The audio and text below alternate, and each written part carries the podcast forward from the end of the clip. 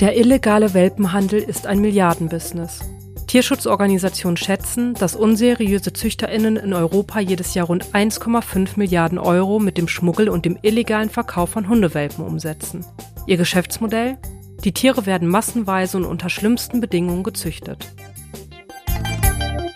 Sie leben in dreckigen Verschlägen, Kellern oder Schuppen und medizinische Versorgung oder artgerechtes Futter ist den Vermehrern oft zu teuer.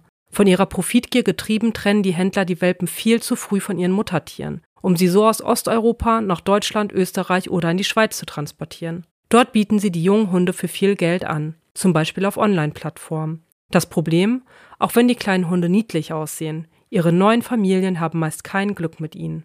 Viele der Welpen aus dem illegalen Welpenhandel sind schwer krank und sterben nach kurzer Zeit. Die Tierschutzorganisation Vier Pfoten setzt sich schon lange gegen den illegalen Welpenhandel ein. In der Schweiz haben die Aktivistinnen nun einen Meilenstein in diesem Kampf erreicht. Gemeinsam mit dem Haustierregister EuroPetNet, der nationalen Hundedatenbank Amicus und dem Online-Kleinanzeigenportal anibis.ch hat Vier Pfoten dort das Kontrollsystem Veripet eingeführt. Dieses soll die BesitzerInnen aller Hunde transparent machen und den Machenschaften der Welpenmafia so einen Riegel vorschieben. Aber wie funktioniert Veripet überhaupt? Das habe ich Daniela Schneider von Vier Pfoten gefragt. Mit der Veripad Programmierschnittstelle können nur noch registrierte und damit rückverfolgbare HalterInnen einen Hund anbieten.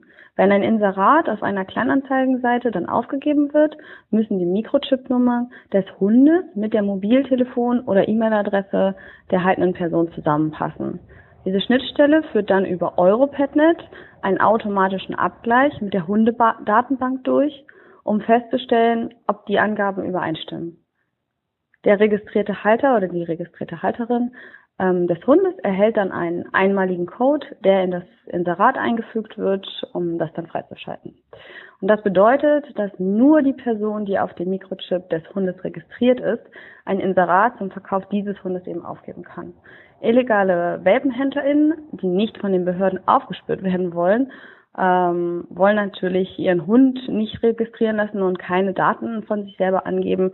Und ähm, dadurch ähm, können sie ihre Identität jetzt dann mit dem Modell nicht nachweisen und äh, sie verlieren dadurch den Zugang zum Online-Marktplatz.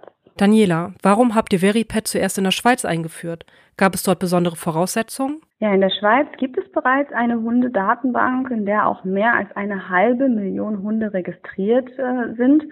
Und dazu kam eben hier, dass Anibis ähm, CH als eine der größten Kleinanzeigenseiten, also Online-Plattformen der Schweiz, ein großes Interesse daran hat, dass die eigene Plattform sicher wird und kriminelle AnbieterInnen hier keine Krankentiere aus dem illegalen Welpenhandel mehr anbieten.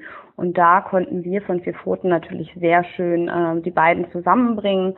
Und äh, ja, wir freuen uns sehr, dass hier jetzt äh, das Projekt an den Start gegangen ist. Der illegale Welpenhandel findet ja in vielen Fällen über Grenzen hinweg in verschiedenen Ländern statt. Wie sinnvoll ist es denn da, wenn die Tiere nur in einem Land nachverfolgbar sind?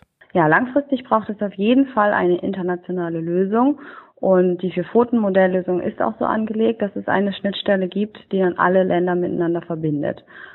In der aktuellen Projektphase starten wir jetzt aber erstmal Land für Land, da die Voraussetzungen in jedem ja, teilnehmenden Land, also wir machen das ja nicht nur in EU-Ländern, ne, mit der Schweiz haben wir jetzt in einem Nicht-EU-Land angefangen und die ähm, Voraussetzungen sind eben überall anders als internationale Organisationen. Schauen wir natürlich, dass wir da auf die einzelnen Länder eingehen können ähm, und uns dann da an die Gegebenheiten anpassen und das Bestmögliche natürlich da rausholen.